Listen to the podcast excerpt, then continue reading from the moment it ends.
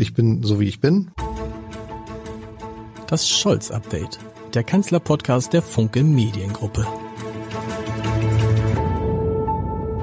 Herzlich willkommen. Mein Name ist Lars Heider und ich muss mich erst einmal entschuldigen, denn die lange angekündigte Podcast-Folge mit Steffen Hebestreit, dem Regierungssprecher, die muss ich leider noch einmal verschieben, weil Steffen Hebestreit bei dem ebenso lange vereinbarten Aufzeichnungstermin am vergangenen Montag, übrigens, das wäre vor 200 Zuschauern und Zuschauern in Berlin gewesen, wirklich schade, dann plötzlich mit Olaf Scholz auf Reisen gehen musste. Es ging schon wieder nach Paris zu Emmanuel Macron, obwohl sich die beiden, Olaf Scholz und Emmanuel Macron, ja halb privat zuletzt in der vergangenen Woche in Scholz Wohnort Potsdam getroffen hatten. Offenbar entwickelt sich das deutsch-französische Verhältnis und diese deutsch-französische Männerfreundschaft wie alles bei Olaf Scholz etwas langsamer, aber dann vielleicht auch gründlicher. Darüber möchte ich heute mit einem Mann sprechen, der unter anderem eine Biografie über Angela Merkel geschrieben hat und der deshalb gut beurteilen kann, ob die Geschichte von Olaf Scholz als Kanzler in Teilen nicht der von Angela Merkel ähnlich bleibt. Nicht nur am Anfang, sondern auch jetzt, wo man merkt, nach zwei Jahren ist dieser Kanzler ein anderer nach fast zwei Jahren als noch vor zwei Jahren. Auch wenn die Umstände seiner Regierung natürlich deutlich härter sind als die von Angela Merkel waren. Und ja, wir werden auch über das Heizungsgesetz sprechen. Natürlich.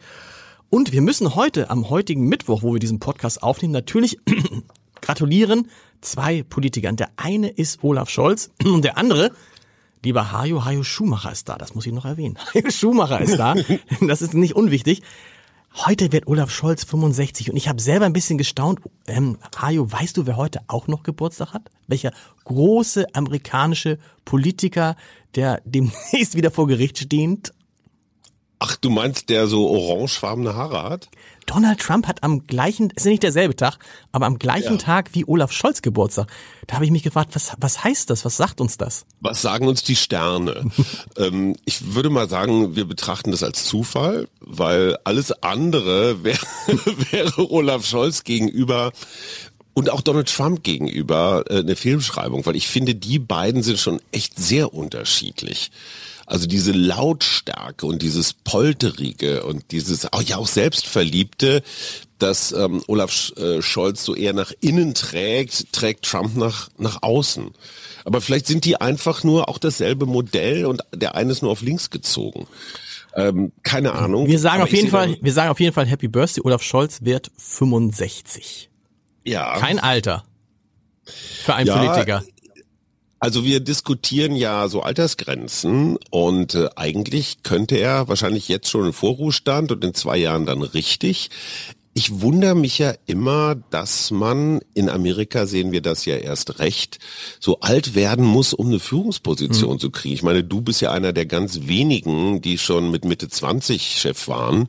Aber ansonsten, ähm, und ich weiß nicht, ob das richtig ist. Wir sehen das bei, bei Joe Biden zum Beispiel. Ähm, irgendwo ist so ein Punkt erreicht, wo es dann auch ja, dem Publikum gegenüber auffällt, dass der oder diejenige nicht mehr so ganz knusprig ist. Und ähm, man sieht das ja auch bei so Nachtsitzungen und so weiter. Und dafür wiederum muss man sagen, Olaf Scholz ist echt fit. Der achtet auf sich. Ne? Der geht laufen, der geht rudern. Ähm, man hat auch nicht den Eindruck, dass er jetzt dem Rotwein besonders zuspricht. Das kannst du besser beurteilen aus Hamburger Zeiten. Also er hat diese Disziplin, die Angela Merkel übrigens auch hatte. Wolfgang Schäuble hat mir mal gesagt, so mit vier, viereinhalb Stunden die Nacht muss man auskommen, also jetzt an Schlaf, das muss man auch erstmal trainieren mhm. und diese Schlagzahl und diese Belastung, also das ist dann schon faszinierend in dem Alter, das mitzukriegen. Du hast gerade vorhin gesagt, und das ist natürlich heute auch in einigen Radiosendern und auch ähm, zu lesen, ja, der Kanzler hat ja jetzt fast so ein, so ein Renteneintrittsalter erreicht mit 65, was ja nicht stimmt, weil er könnte nicht in Rente gehen. Ich habe mal vor fünf oder sechs Jahren schon mit ihm darüber gesprochen, warum er eigentlich noch weitermacht und ähm, wie das denn so mit mit seinem Rent, mit seiner Rente und mit dem Gedanken an die Rente sei, an den Ruhestand. Dann sagt er damals schon, naja, wissen Sie, wenn ich jetzt in Ruhestand gehen würde, würde ich schon irgendwas zwischen 5 und 12.000 Euro Ruhestandsgehälter bekommen, weil der ja so viele Posten okay. gehabt hat. Ne? Der war ja, Arbeitsminister, der war äh, Finanzminister, der war Bürgermeister. Abgeordneter. Ab Abgeordneter, da kommt ähm, einiges zusammen. Aber du hast recht, es ist erstaunlich, wie er das wegsteckt, weil der arbeitet ja auch sieben Tage die Woche. Morgens wird morgens zwischen sechs und sieben abgeholt und kommt dann gegen Mitternacht wieder. Und man muss auch mal ganz fair sagen, das kann man mit einem normalen Angestelltenverhältnis nicht vergleichen. Du machst Politik und erst recht Kanzler sein, nicht fürs Geld. Also wenn überhaupt, dann fürs Geld hinterher, wie ne, der eine geht halt zu einem Energieversorger, die anderen schreiben zwölfbändige Memoiren oder sowas. Aber wenn ich Geld verdienen würde, dann könnte ich das als Anwalt, der Scholz ja ist, deutlich angenehmer, dann hätte ich in diesem Alter wahrscheinlich eine ja, konsequente Zwei-Tage-Woche und würde den Rest der Zeit auf dem Golfplatz zubringen. Aber, ne, aber das muss man auch dafür dazu sagen, wenn der mal im Ruhestand ist, dann kriegt er eine Bezüge, Pension, wie auch immer du es nennen willst, die schon sehr, sehr ordentlich. Also die sind fünfstellig jetzt. Also jetzt, was ja. jetzt, jetzt ja gar nicht mehr. Quatsch. Jetzt kriegt er ja das Kanzlergehalt weiter. Was rede ich? Der kriegt ja, was ist denn jetzt? Er kriegt ja das Kanzlergehalt bis an sein Lebensende. Ja. Und was ist denn da mit den ganzen anderen Krieg? Kommt das noch oben drauf? Das müssen wir mal recherchieren. Das ist ja dann, also insofern glaube ich, das Lars, lohnt sich schon. Da möchte ich gerne, da möchte ich gerne mal einen Punkt machen, weil wir wir betrachten so Politikergehälter manchmal so ein bisschen unter diesem öffentlich-rechtlichen Rundfunkbeitrag so, das darf nicht zu hoch. Wir wollen Menschen, die sich 24 Stunden am Tag für uns zerreißen, die über Milliarden verhandeln, die über Bildung, unsere Kinder, alles Mögliche verhandeln. Wenn man sieht, dass das für über 80 Millionen Menschen gilt, was der da macht, ähm, dann ist mir das völlig wurscht, ob der 10 oder 20 oder 30.000 Euro Rente bekommt, solange der gute Entscheidungen trifft. Weil das steht in keinem Verhältnis. Ja, die paar Kröten für die Rente, die kriegen wir auch noch zusammengekratzt. Aber wenn der reihenweise Fehlentscheidungen trifft, die uns alle dann auf Sicht wahnsinnig viel privates Geld, Steuergeld oder sowas kosten, dann äh, ist das gut angelegtes Geld, einen Kanzler ordentlich zu bezahlen. Abgeordnete übrigens auch, aber gerade die CDU, CSUler müssen ja unbedingt noch Masken nebenbei verkaufen, um ihr Gehalt aufzubessern. So, also herzlichen Glückwunsch, Olaf Scholz, 65. Einen Tag vor seinem 65. Äh, Geburtstag hat er sich sozusagen das größte Geschenk selber gemacht. Er hat dieses Heizungsgesetz mit Christian Lindner und Robert Habeck ähm, durchverhandelt. Kommt mhm. jetzt so, kommt jetzt eben später, ne, also so gefühlt hat man so den Eindruck, boah, was haben wir uns alle aufgeregt, jetzt können wir uns erstmal ein bisschen zurücklehnen, können abwarten und gucken, ähm, was ist mit Fernwärmenetzen, kann, kommt mein Haus vielleicht an ein Fernwärmenetz, wie entwickeln sich die Wärmepumpen, was gibt's an neuen Technologien, kommt dann doch irgendwann Energieberater, aber man hatte jetzt ja den Eindruck, dass man, im, wenn es wenn es so gekommen wäre, der Eindruck war es, glaube ich, nur, wenn es so gekommen wäre, dass man sich einen Energieberater irgendwie kidnappen muss, um irgendwie eine Idee zu haben, was man mit seinem eigenen Haus macht. Ich habe mich aber wieder einmal gefragt bei dieser Regierung und ich bin gespannt, wie du das siehst. Wenn man es am Ende dann doch so geregelt kriegt, warum gibt es am Anfang so viele, so viele Reibereien, so viele Schwierigkeiten? Warum kriegt man das nicht gleich so geklärt? Das ist eine sehr gute Frage, die mich auch beschäftigt, weil wir erinnern uns vor knapp zwei Jahren, Weißt du doch dieses Limettenfoto, wo Wissing und genau. Lindner und Habeck und Baerbock so, ja, fast wie so aus dem Schullandheim steckten so ihre Köpfe zusammen. Es sah sehr vertraut aus. Und ich dachte mir, okay, die wollen neuen Stil, neues Miteinander. Warum setze ich mich als Habeck jetzt nicht mit den anderen zuständigen MinisterInnen in diesem Fall, der Bauministerin, der Finanzminister, zusammen, vielleicht noch der Umweltministerin und wir machen das Gesetz gemeinsam so ne, im Kollektiv fertig. In diesem Fall muss man sagen, es war natürlich auch eine Kampagne so von der Gegenseite, die schon ziemlich sauber gespielt wurde. Und da die Gegenseite ist die FDP? In dieser Koalition ist manchmal die Gegenseite die FDP. Ja, ähm, unsere unsere geschätzte Bildzeitung hat da natürlich auch eine große Rolle gespielt. Interessanterweise unter der Chefredaktion einer Frau und nicht unter unter Voldemort. Ähm, also ne, auch Frauen sind äh, dramatisch kampagnenfähig in der Chefredaktion und nicht immer nur der Kooperation zugeneigt. Ähm, liebe Marion Horn, das war natürlich eine Zuspitzung, so von wegen, oh, wir müssen jetzt morgen alle unsere Heizungen rausreißen. Und das war ja die falsche Erzählung. Genau.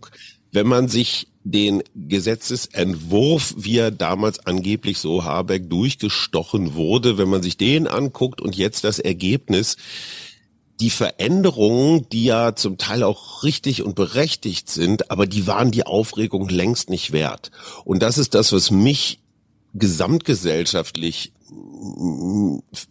also ich würde mal sagen, irritiert, wie sich das Klima über so ein Thema vergiften lässt. Mhm. Weil ne, diese Heizungsgeschichte, irgendwer sagte mal, das ist Habecks Hartz IV, das klebt jetzt erstmal eine, eine Weile an ihm. Und, und, und dieses Grundvertrauen, die da oben und die Grünen wollen alles nur verbieten und so, das ist natürlich ähm, so einfach nicht. Und diese Spaltung der Gesellschaft, so die Verbotspartei, das sind alles so alte Geschichten.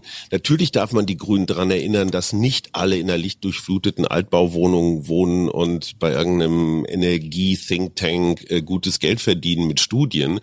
Ähm, dieser soziale Aspekt, der kommt bei den Grünen schon ein bisschen zu kurz. Die haben halt die bestverdienende Wählerklientel. Und dennoch glaube ich, hätte man dieses Gesetz als Prototyp nehmen können für diese Koalition kann partnerschaftlich zusammenarbeiten. Und ich glaube, wir wollen ja über Olaf Scholz reden dass er sich das da ein bisschen einfach gemacht hat. Am Anfang haben sie sich natürlich im Kanzleramt in der SPD alle so ganz entspannt zurückgelehnt und haben geguckt, wie der Superstar, der ehemalige mhm. Superstar der Regierung so schön scheibchenweise äh, filetiert wird, in den Umfragen runtergeht. Man darf ja nicht ganz vergessen, der Habeck ist natürlich auch ein Konkurrent für Olaf Scholz. Wir erinnern uns, die Grünen sind wenn es richtig gut läuft, 20 Prozent fähig. Wir wissen auch, die SPD ja, ist auch 20 Prozent fähig. Also Habeck ist natürlich klar Koalitionspartner, aber eben auch Rivale. Und ähm, dass man, dass man dieses Spiel so lange hat laufen lassen, viele haben ja gesagt, so jetzt mal basta hier, Machtwort auf den Tisch hauen, das ist Olaf Scholz genau. nicht. Trotzdem hat er da ein bisschen lange zugewartet, glaube ich. Und der, der Schaden landet ja jetzt nicht nur bei den Grünen, sondern es gibt ja auch ein, eine Vertrauenskrise dieser Ampelregierung. Das heißt, dieses Heizungsgesetz fällt nicht nur den Grünen auf die Füße, sondern der Gesamtveranstaltung. Und man hat es jetzt gesehen, du hast die Bildzeitung erwähnt, da ist gestern Abend dann schon gejubelt worden, endlich der richtige Weg. Heute ja. hieß es dann in einem Leiter, in einem Kommentar, drei Lehren, die Robert Habeck jetzt ziehen muss, ne? Also so nach dem Motto, wir haben uns jetzt, wir haben jetzt mal dem, dem, dem grünen Minister, Vizekanzler gezeigt, wie Regieren wirklich geht.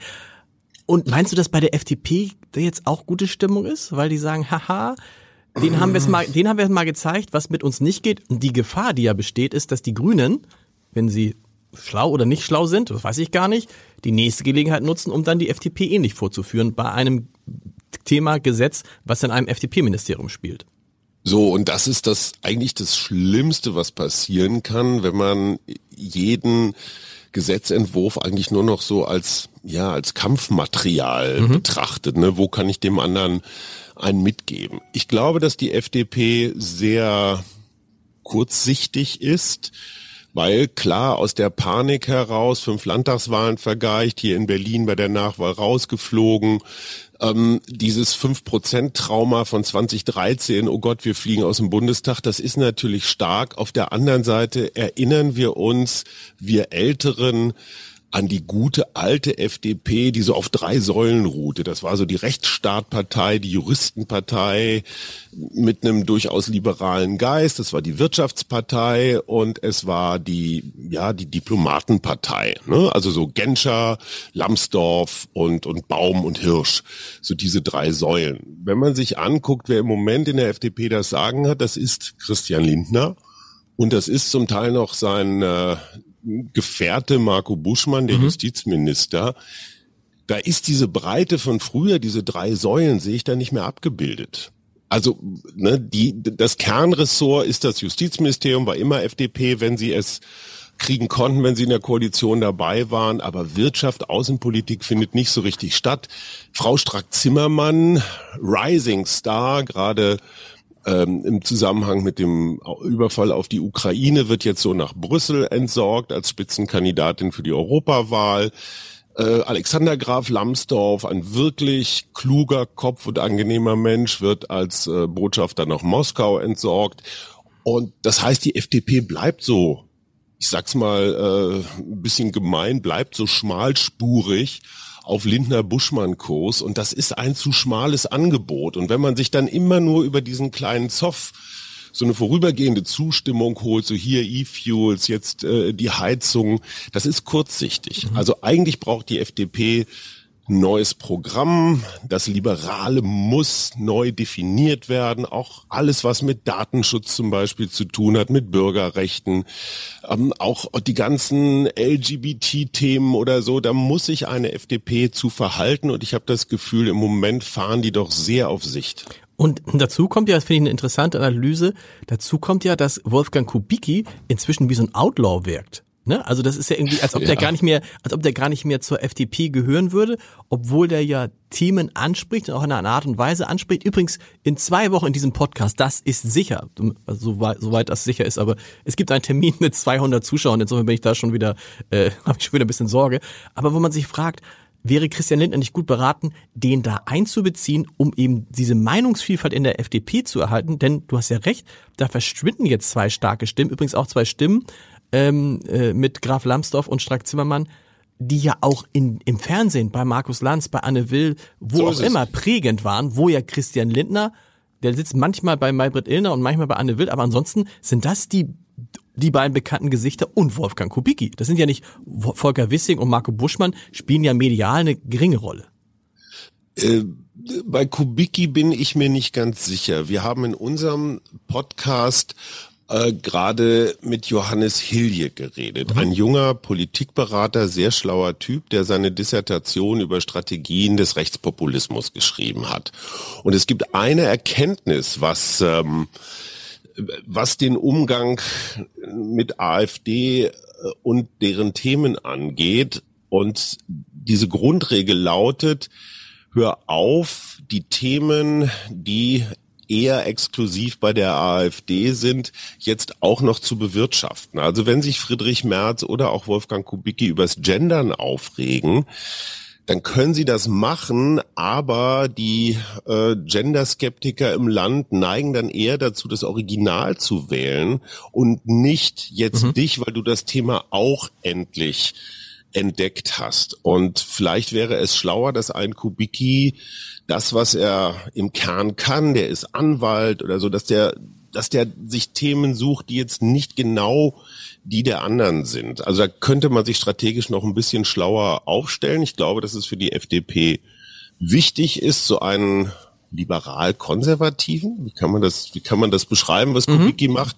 Also dieses Angebot zu haben, aus FDP-Sicht ist es besser, Kubicki zu haben, als Kubicki nicht zu haben. Wenn die Julis, also die jungen Liberalen, auf ihrem Parteitag forderten, Kubicki rauszuschmeißen oder zur Ruhe zu bringen, dann, das ist das Privileg der Jungen, sowas zu fordern, aber strategisch wäre es nicht klug. Auf der anderen Seite, wenn der Lindner dem Kubicki sagt, mach mal ein bisschen, äh, mach mal ein bisschen ruhiger, ich glaube, das würde der eher als Ansporn verstehen, ähm, noch mal ein bisschen weiter aufzunehmen. Oder was wir ja nicht wissen, vielleicht ist Kubicki sozusagen sozusagen das das Sprachrohr in eine andere Richtung von Christian Lindner und er ist ganz froh. Ich kann es mir nicht vorstellen. Er ist ganz froh, dass es jemanden gibt, der ähm, so spricht, wie Kubicki spricht, weil er eben weiß, ich als Christian Lindner kann nicht so sprechen. Wobei kleine äh, kleine Bemerkung dazu. Es gibt halt auch da und viel stärker als Olaf Scholz zwei Christian Lindners, das kennst du auch. Der Christian Lindner, bevor irgendein Mikro angeht oder eine ja. Fernsehkamera angeht, ja. ist wirklich ein komplett anderer Christian Lindner also auch in, in, sein, in der Klarheit dessen, was er sagt, auch in der, in der Leidenschaft, in der Vehemenz, als mhm. dieser unglaublich kontrollierte Christian Lindner vor dem Mikro. Und er macht damit ja auch einen Scherz. Ich weiß, das letzte Mal, als er in diesem Podcast war, wo er sagte, ja, jetzt geht's los, ne? Und als er fertig war, sagte er, tja, alle reden immer über Olaf Scholz, wie Olaf Scholz sich verändert, wenn das Mikrofon an ist. Ich kann nur sagen, es ist mir nicht fremd. Warum macht er das? Das ist ja die interessante Frage. Und das ist auch, müssen wir Medien uns auch mal fragen, das ist natürlich so eine Abwehrhaltung. Ne? In dem Moment, wo Mikro eine Kamera angeht, filtern die, bevor sie es aussprechen, jeden Satz, jeden Halbsatz auf journalistische Verwertbarkeit hin und versuchen möglichst unverwertbar zu sprechen. Ähm, und, und, und keine Ankündigung, keine Zahlen, keine Zuspitzung. Ähm, das machen sie quasi, um ja sich selber, ihre eigene Sprache, ihren Auftritt zu entskandalisieren wir wünschen uns immer Politiker und Politikerinnen mit Ecken und Kanten und auf der anderen Seite, wenn wirklich auch jeder Furz äh, äh, genau. dann vielleicht auch noch absichtlich missverstanden, ich sag mal, der Fall jetzt von Karin Prien ist so ein ist so ein Ding, wir hatten neulich auch diese DPA-Auseinandersetzung, ne? Äh, äh, die Vereinten Nationen sprechen sie für die Klimakleber aus. Also wir und ich sage das jetzt mal so für alle Medien, haben natürlich auch diese unglaubliche Neigung, jeden Quatsch zuzuspitzen, damit es noch ein paar Klicks macht. Und wir, wir, wir jagen uns damit alle in die falsche Richtung. Und natürlich übrigens ja nicht nur, nicht nur die Medien, sondern alle anderen, diese Sorge dafür, dass, davor, dass sich ein Halbsatz verselbstständigt oder dass ein Satz aus dem Zusammenhang gerissen wird, in den sozialen Medien ist natürlich auch gigantisch. Und da Absolut. muss man sagen, sind Christian Lindner und Olaf Scholz natürlich extrem vorsichtig. Ich habe es schon ein paar Mal erzählt. Olaf Scholz spätestens, seit er diesen Satz gesagt hat, äh, bei G20, wir haben ja auch jedes Jahr den Hafengeburtstag hinbekommen. Ein Satz, der gemeint war auf die Verkehrslage in Hamburg ja, und nicht ja. auf das dann so, aber das hat er natürlich nicht wieder eingefangen gekriegt und deshalb sprechen sie so, ähm, wie sie sprechen. Olaf Scholz, wir kommen dazu, weil ich finde, da tut sich was, da hat sich was gewandelt und ich wollte dich fragen, bei Angela Merkel. Wenn wir heute mhm. über Angela Merkel sprechen, diese 16 Jahre Angela Merkel, dann sprechen wir ja über die späte Angela Merkel und mhm. erinnern uns gar nicht mehr, wie war eigentlich, und das kannst du, weil du damals, glaube ich, die Biografie geschrieben hast, du verbesserst mich immer, wenn ich Quatsch erzähle, aber ähm, wie war eigentlich Angela Merkel in den ersten anderthalb, zwei Jahren ihrer Kanzlerschaft? Äh, meine Dissertation dreht sich um die Oppositionsjahre, also okay. Angela Merkel als äh, Parteivorsitzende und dann nach 2002 auch als Fraktionsvorsitzende und damit quasi als natürliche Kanzlerkandidatin, so wie Friedrich Merz heute. Ne? Wer Parteivorsitz und Fraktionsvorsitz hat, dem kann man die Kandidatur nicht nehmen. Das heißt, ich habe mich darum in meiner Arbeit nicht gekümmert, aber es natürlich als journalistischer Beobachter hier in Berlin gesehen. Und es gibt ein Muster, das kannst du auf Helmut Kohl übertragen, auf Gerhard Schröder und auch auf Angela Merkel. Das erste Jahr Joschka Fischer hat es, glaube ich, mal das Emaillierungsjahr genannt. Mhm. Da werden diese Menschen in einen sehr, sehr heißen Ofen geschoben und das ist so eine Art Stresstest. Ne? Also wie bewegen die sich auf der internationalen Bühne? Wie treten die auf? Bei Angela Merkel die Frisurendebatte. Mhm. Wenn du dich erinnern kannst, ja, es, es ging darum, so, dann hatte sie irgendwann ihren Stil gefunden, hatte auch so ihre äußere Form mit diesen Blazern. Das hatte ja ganz häufig so was Rüstungsartiges, ja, wie so ein Harnisch. So, und bei Olaf Scholz war es jetzt noch ein bisschen anders als bei den vorgenannten, weil der Ukraine-Krieg natürlich nochmal so eine Sondersituation gebracht hat. Das heißt, diese Emaillierungsphase hat bei Olaf Scholz jetzt fast zwei Jahre gedauert. Und es müssen sich auch Sachen einspielen, ja. So ein Kanzleramt, das muss erstmal richtig besetzt werden. Wenn man sich das überlegt, Helmut Kohl hat seinen ersten Kanzleramtsminister rausgeschmissen, äh, Gerhard Schröder, damals Bodo Hombach nach einem halben Jahr. Bei Angela Merkel war es, glaube ich, auch, ich weiß gar nicht mehr, wer war der Erste, der ist aber auch nicht lange geblieben. Also, ähm, da ruckelt sich erstmal was zurecht. Du kannst, das ist ein bisschen so wie Chefredakteur, man kann sich auf diesen Job nur vorbereiten, indem man andere beobachtet, aber man, man lernt das nirgendwo. Learning on the job würde man auf Englisch sagen. Man muss Kanzler sein oder Kanzlerinnen sein lernen und äh, Olaf Scholz ist ja kein Menschenfänger. Bei Gerhard Schröder wusste man so, hol mir mal eine Flasche Bier und Currywurst und und und. Das war schon ähm, sehr anschlussfähig in weite Teile der der Gesellschaft. Ich glaube, Olaf Scholz hat es geschafft und da ist die Parallele zu Angela Merkel durchaus augenfällig, immer noch ein Rätsel zu bleiben. Mhm. Also man weiß immer noch nicht so ganz genau, wie tickt er wirklich jetzt neulich, als er da auf dem Marktplatz bei dem Europafest in, äh, wo war das denn hier? In Brandenburg. Vor den Toren von Berlin. Ähm, wo er da so für seine Verhältnisse ausrastete und diesen Demonstranten sagte, äh, ich bin kein Kriegstreiber und ihr seid das. Ihr so. Schreihälse, schaltet euer Hirn ein, genau, genau. genau. Da dachte man, huch, ne, äh, äh, was hat der denn genommen? Und, und viele sagten ja auch hinterher, auch, auch die Bildzeitung, ne, so diesen Scholz, den wünschen wir uns häufiger. Selbst die ich SPD schrieb ja dann auf Twitter, da ist er, der Klartextkanzler. Also da auf einmal war er der Klartextkanzler. Bei Bild schrieben Bild und die SPD, ne? beide zusammen schrieben vom Klartextkanzler. Also beide irgendwie so ein bisschen stolz, hatte ich den Eindruck. Ja, ja und vor allen Dingen auch, äh, guck mal, also der tut's ja. Ne? Mhm. Äh, es gibt Knöpfe, die man drücken kann und dann dann dann lebt er. Also dann, dann, dann fährt ja sowas wie Adrenalin durch ihn, was man ihm bislang vielleicht gar nicht so zugetraut hat. Aber war das damals in Hamburg als Bürgermeister mit Olaf Scholz auch so? Wenn man ihn richtig heftig provozierte, ja. dass er dann aus sich rausging? Ja, das ist das, ich glaube, das ist, das ist sehr gut umschrieben mit dem Begriff Majestätsbeleidigung. Also äh, wenn man also Olaf, man kann Olaf Scholz reizen, dass er richtig aus sich herausgeht. Das gab es auch in der Bürgerschaft, das gab es auch in Hamburg. Das passiert halt nicht so oft. Aber das wäre, glaube ich, auch im vergangenen Jahr wäre ihm das nicht passiert. Du hast es eben wunderbar gesagt, diese eine, das erste Jahr. Ähm, und im vergangenen Jahr habe ich ihn ja mal gefragt, wie er sich fühlt. Ne? Und da hat er gesagt, er fühle sich wie der Frosch im Kochtopf, wo das mhm. Wasser immer heißer würde. Und ja. jetzt sei das Wasser halt so heiß, dass sich die Frage stellen würde, bleibe ich drin oder springe ich irgendwann raus? Und das und so. Und ich glaube, das ist so, am Ende des Jahres hat er sich an diese Hitze gewöhnt. Und mhm. in dem Moment, wo er gesagt hat, ich habe es geschafft, ich habe so das erste Jahr in diesem Kochtopf überstanden, da wird jetzt so eine, da, ich will nicht sagen, dass da so eine, so eine Leichtigkeit bei Olaf Scholz, aber doch, ich, ich, ich, ich erlebe da gerade so eine Leichtigkeit und ich, ich höre so Sätze wie, jetzt auf einmal, naja, ist jetzt auch nicht anders als Bürgermeister von Hamburg zu sein. Also, ne, also, ja, aber ich glaube, natürlich ist es ist komplett anders, aber er hat sich jetzt daran gewöhnt und im vergangenen Jahr wirkte er für mich, noch Ende vergangenen Jahres wirkte er für mich wirklich, boah, also schwierig, ne? Kaputt. So hart, hart am, am, am Rande der Überforderung. Ja, Überforderung, ja, aber körperlich auch, also mehr so ja, also absolut, mental absolut. und mein, also ja. so, so mental, körperlich, also alles. Und auf einmal, also die Male, zuletzt habe ich ihn vor ein paar Wochen gesehen, da unfassbare Kraft und unfassbare Selbstbewusstsein, Überzeugung wieder.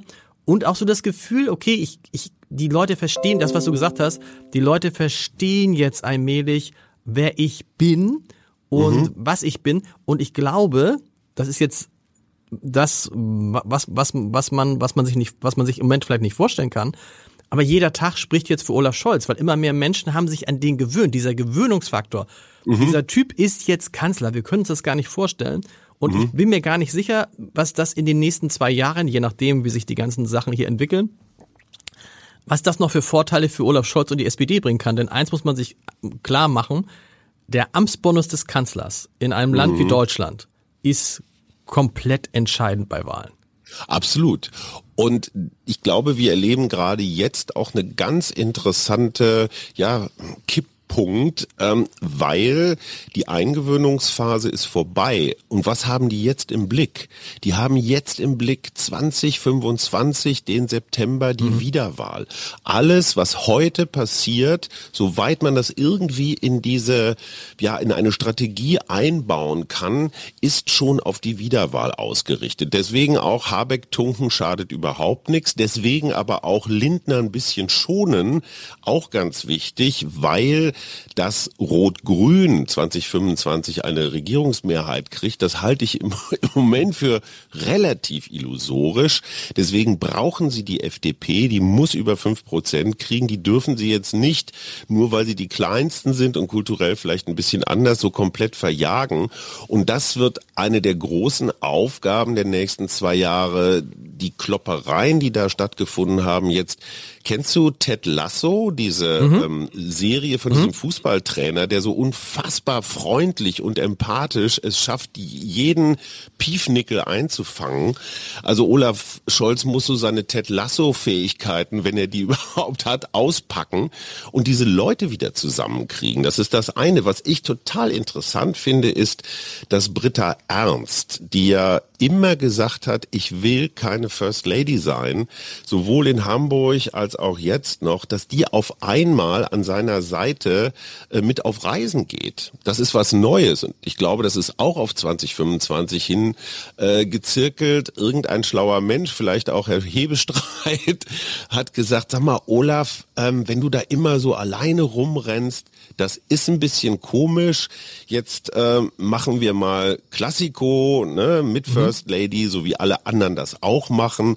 Ich frage mich, ob Britta Ernst das jetzt wirklich aus vollster eigener Überzeugung macht oder ob sie jetzt doch, wo sie ja in Brandenburg nicht mehr Ministerin ist, da ist sie ja abserviert worden, also ob sie jetzt Teil des Programms Wiederwahl ist. Es ist auf jeden Fall auffallend. Ich glaube, es war beim äh, jetzt beim Besuch in, in, in Japan genau, zum Japan Beispiel. und Südkorea, genau dass sie, dass sie so an seiner Seite war. Und das, und das ist, also das ich, ist neu. Das ist neu. Das ist ein interessanter Punkt. Ob das eine Strategie ist, das weiß ja. ich nicht, weil es ist nicht, es ist, glaube ich, Britta Ernst ist niemand, der sich da strategisch einbinden lässt. Aber es ist natürlich, es macht einen Unterschied und es macht ja auch einen Unterschied, ob du eine First Lady, nichts gegen Bettina Wulff, aber à la Bettina Wulff hast, also oder eine First Lady, die sich politisch gar nicht oder nur am Rande äh, engagiert oder ob du da eine Vollblutpolitikerin hast. Und wir dürfen ja nicht vergessen, dass wahrscheinlich der wichtigste Gesprächspartner oder einer der wichtigsten Gesprächspartner für Olaf Scholz bei politischen Themen natürlich seine Frau ist, die Bildungsministerin in Schleswig-Holstein war, die Bildungsministerin in Brandenburg war und die in Hamburg nur deshalb nicht Bildungsministerin geworden ist, 2011, weil ihr Mann Bürgermeister war. Ne? Wobei und kleine vielleicht Appell auch nicht ja. vielleicht auch nicht Bundesministerin geworden ist, weil ihr Mann Bundeskanzler Genau, also ein kleines Aperçu, die beiden hätten sich das damals zugetraut. Die hätten gesagt, wir ja. hätten das hingekriegt, wir hätten da diese sachlich, aber du hast recht, auch das, ähm, und ich glaube, da passiert natürlich jetzt, könnte etwas passieren, dass sozusagen dieser Olaf Scholz für viele Menschen greifbarer wird. Kommt Guter hin, Punkt. Ne? Kommt hinzu, ja. dass er ja so ein bisschen, die man, alle fragen sich immer, warum ist Daniel Günther eigentlich so beliebt in Schleswig-Holstein? Warum ist das der beliebteste Ministerpräsident Deutschlands? Was macht er eigentlich? Der sitzt ja gar nicht so viel in Talkshows und so. Daniel Günther reist durchs Land und trifft sich andauernd mit Leuten. Das merkt ja. man gar nicht so richtig, ja. Der ist auf einer Grillparty in Pinneberg, ja, das ist hier vor den Toren Hamburgs äh, ein Ort, und der kommt um, um, um acht und geht um elf. Also der ist da. Und so ein bisschen ist das auch die Strategie von Olaf Scholz, der sagt, okay, ich mag vor den Kameras nicht so gut ankommen, aber im direkten Kontakt mit den Bürgern bin ich besser.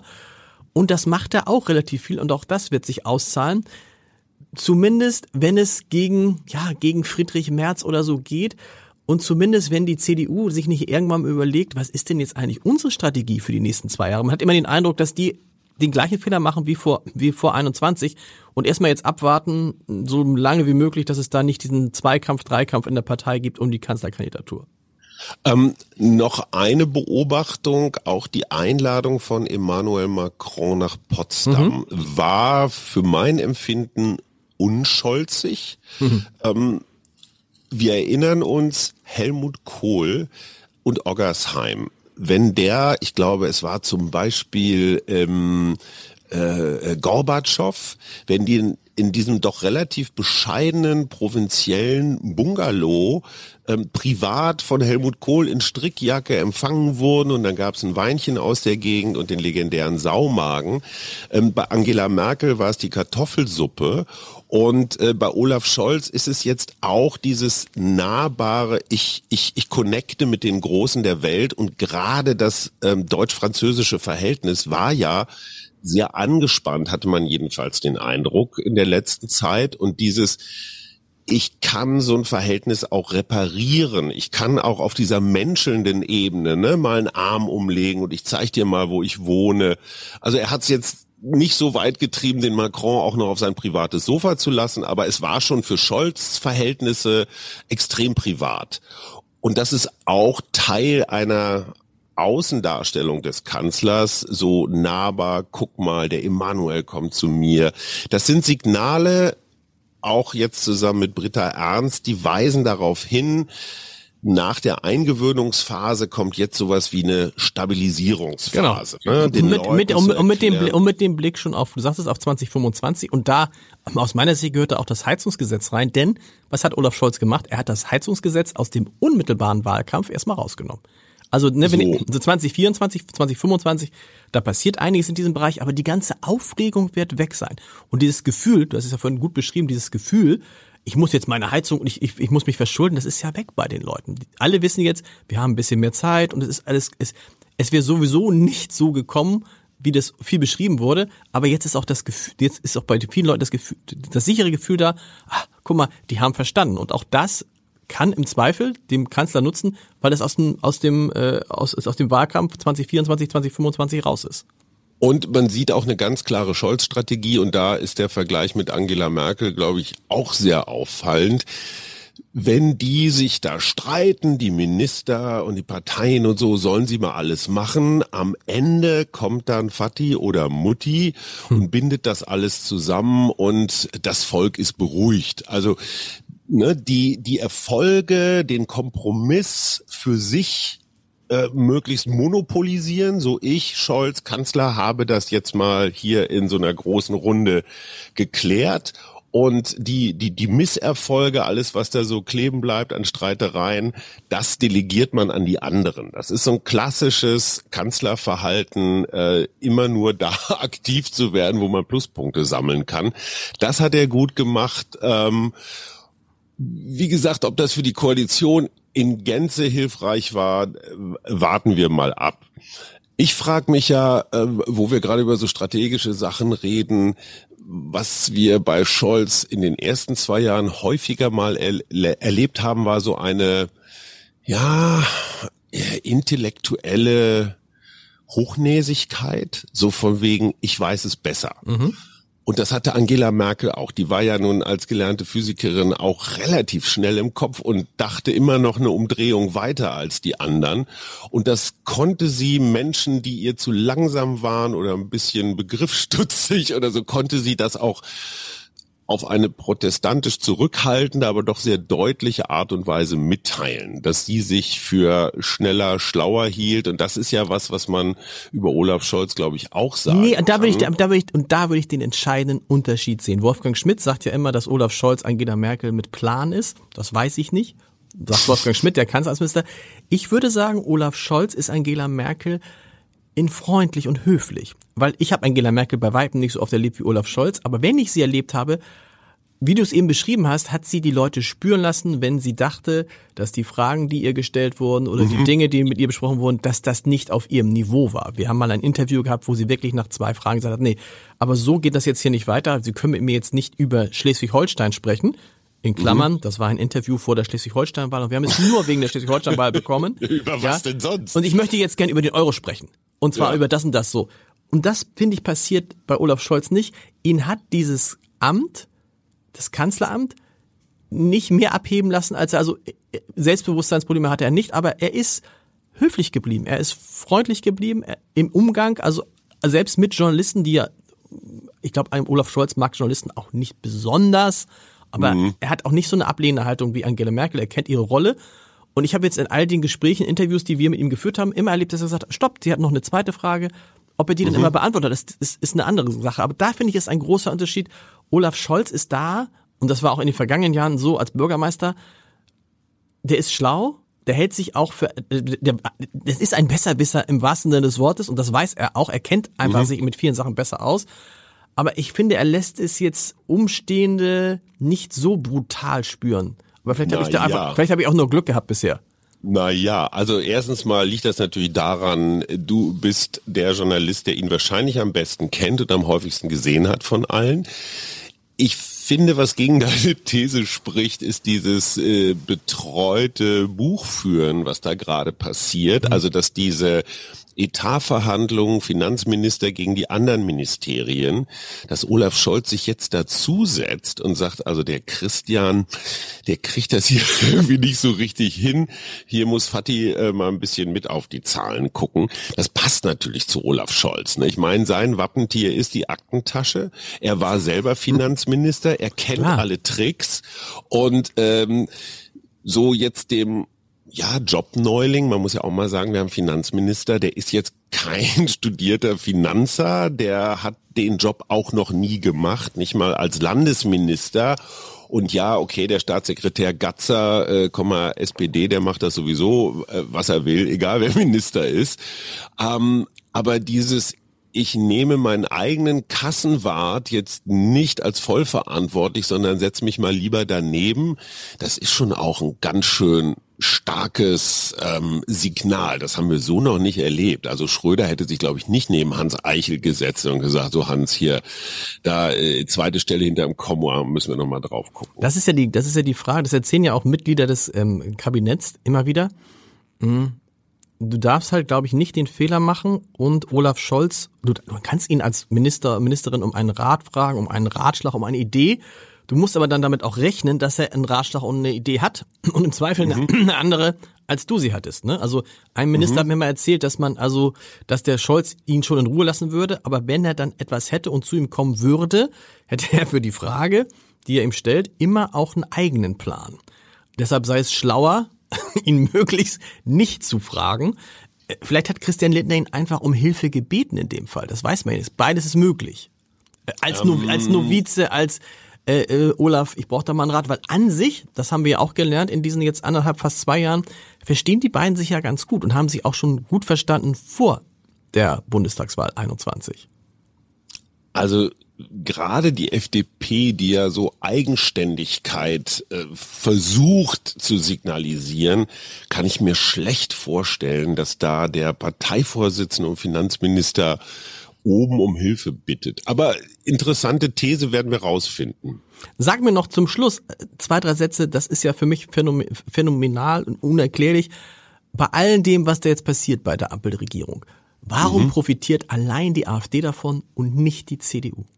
Da will ich, wenn das ich jetzt CDU-Mensch wäre, würde ich sagen, das gibt's doch gar nicht. Irgendwie, es, mhm. es, es läuft doch eigentlich alles, alles läuft doch gegen die Ampel, gegen den Kanzler, gegen die Grünen, ne? Unseren mhm. vermeintlichen, und für die, für die CDU waren ja die Grünen 2021 der Hauptgegner. Mhm. Und wir haben gar nichts davon. Im Gegenteil, wir verlieren eher nochmal das ein oder andere Prozent in den Umfragen. Und die AfD ist, glaube ich, heute ist eine Forsa-Umfrage gekommen, da war die AfD tatsächlich zweitstärkste Partei in Deutschland. Ja, ähm, das ist natürlich das Ergebnis einer als tendenziell linksökologisch wahrgenommenen Ampelregierung, dass jetzt die gesamte Gegenseite ähm, sich mobilisiert.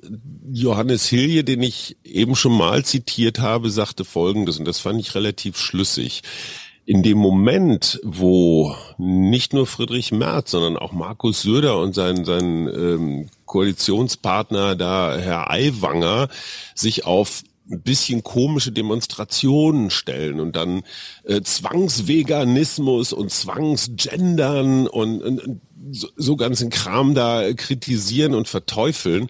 Friedrich Merz sagte ja auch, mit jeder Nachrichtensendung, wo gegendert wird, treiben wir wieder 100 Leute zur AfD. Das ist genau der eben zitierte Fehler. Du springst auf die Themen der anderen und versuchst zu signalisieren, so, hey, hier, guck mal, kann ich auch. Andersrum gedacht, wenn Friedrich Merz sich auf seine Kernkompetenz besinnen würde, der Wirtschaftsmann, mhm. ich glaube, dann wäre richtig was zu holen, weil es gibt in dieser Bundesregierung niemanden, den man jetzt als Mr. Wirtschaft bezeichnen würde. Klassisches FDP-Ressort, ja, ist aber keiner. Robert Habeck wird nicht als Wirtschaftsminister wahrgenommen, äh, weil äh, alles das, was äh, Industrie und Mittelstand und so weiter gerne hätten, Industriestrompreis und so, das sind alles, hat er zwar vorgeschlagen, wurde jetzt abgelehnt. So, und da wäre ein richtig weites Feld ich zitiere Herfried Münkler, äh, Historiker, die Mythen der Deutschen, der sagt, diese Geschichte vom Wirtschaftswunder, vom Wachstum, vom Aufstieg, vom ne, Automobil und so weiter, das ist eigentlich die Nachkriegserzählung, die Deutschland zusammengehalten hat. Mhm. Inklusive ähm, äh, soziale Marktwirtschaft mit Ludwig Erhard. Wir hatten Karl Schiller im Wirtschaftsministerium, konzertierte Aktion und, und, und da ist so viel freies Feld in der Debatte, da könnte Friedrich Merz rein, tut er für meine Begriffe zu wenig. Warum Olaf Scholz und sein Team Friedrich Merz auch deswegen für den idealen Gegner halten. Mhm. Wir erinnern uns 2002, da äh, ging es darum, äh, wer wird Kanzlerkandidat für die Union. Angela Merkel wäre es gern geworden, musste dann aufgrund des Drucks vom Ministerpräsidenten, allen voran Roland Koch, Edmund Stoiber den Vortritt lassen. Und Edmund Stoiber und Friedrich Merz sind ein bisschen unterschiedlich, gar keine Frage, aber trotzdem eine ähnliche Konstellation. Du hast es eingangs gesagt. Kanzlerbonus ist riesig. Schröder hat damals mit 8000 Stimmen äh, vor Stoiber gewonnen, also denkbar knapp. Und ich glaube, Olaf Scholz möchte diese, diese Geschichte wiederholen. Weil Friedrich Merz natürlich, und da passt die Parallele zu Stoiber wieder, nicht den Rückhalt der gesamten Union hat. Teile der CDU lehnen Friedrich Merz so innerlich ab, weil die sagen, ey, in den 16 Jahren Merkel, wo auch die Merkel-Skeptiker keine leichte Zeit hatten, da hast du dich verkrümelt und die Kohle gemacht und jetzt, wo, wo Mutti weg ist, kommst du wieder eingeritten und willst Kanzler mhm. werden. Mhm. Das, das halten die für, für unsportlich, für unfair. Das heißt also, du kriegst wahrscheinlich nicht die ganze CDU mobilisiert für einen Wahlkampf. Plus, wenn Markus Söder auch nur Teile seiner Form, die er gegen Armin Laschet gezeigt hat, jetzt auch bei Friedrich Merz äh, 2025 wieder zum Klingen bringt, ähm, dann hast du da auch noch mal so Laschet Reloaded.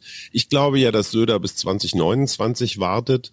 Ähm, aber das ist, das ist nur so meine ganz eigene, meine ganz eigene Erklärung. Insofern ist Friedrich Merz mit seiner, du hast es sehr gut beschrieben, mit seiner unklaren Strategie, mit seiner unklaren Abgrenzung gegenüber der AfD, mit diesem auch viel zu ernst nehmen der AfD und zu sagen, ey, unser Problem in diesem Land ist nicht das Gendern. Darüber mhm. kann man sich aufregen, alles dufte. Unser Problem ist, dass wir in der Rezession sind, dass unsere Wirtschaftszahlen schlechter sind als die von Griechenland und Spanien und sogar Großbritannien. Da müssen wir hin. Damit dockst du an eine große, lange Nachkriegserzählung und da muss es hin. Und weißt du, wer das ist, der genau das so mit Leidenschaft beschreibt, wie du es gerade beschrieben hast? Olaf Scholz. Olaf Scholz erzählt immer die Geschichte von dem nächsten Wirtschaftswunder, was dann ökologisch sein wird. Nächste Woche an dieser Stelle, das ist, das ist auf jeden Fall sicher, werden wir über das ganze Thema Rezession und vor allen Dingen Inflation sprechen. Da ist nämlich die Inflationsexperten Heike Adermann, ganz anderer Blick auf die, ja, auf die Regierung da. Hajo und dann die Woche darauf. Ganz kurz, ja. ganz kurz. Wolfgang Kubicki. Ja, ein noch. Kannst du dich an die Politik der ruhigen Hand erinnern? Ja. Das war Gerhard Schröder 2001, 2002. So von wegen, ich lasse mich jetzt hier nicht verrückt machen von irgendwelchen Wirtschaftsdaten. Anderthalb Jahre später, 2003, kam die Agenda 2010. Nur mal gedacht, die Idee mit dem Wirtschaftswunder von Olaf Scholz ist jetzt nicht sofort so umzusetzen, weil wir so viele Baustellen mhm. haben. Ne? Verkehr und Digitalisierung kennen wir alles. Die entscheidende Frage für mich lautet, haben wir, muss Olaf Scholz nicht eigentlich in diesen Krisenmodus umschalten und nicht auch so eine Art Agenda 2030 vorlegen, die jetzt sich weniger um Sozialausgaben und, und, und sowas kümmert wie damals Schröder, sondern gerade so Beschleunigungsgeschichten und Aufbruchgeschichten und sowas. Und ähm, sollte mich nicht wundern, wenn wir in nächster Zeit, vielleicht noch nicht dieses Jahr, aber so ein, ja, so ein Scholz-Plan kriegen. Oh, der Scholz-Plan. Wir sind gespannt. Hajo, vielen Dank. Mein Lieber, es hat Spaß gemacht. Tschüss, bis nächste Woche.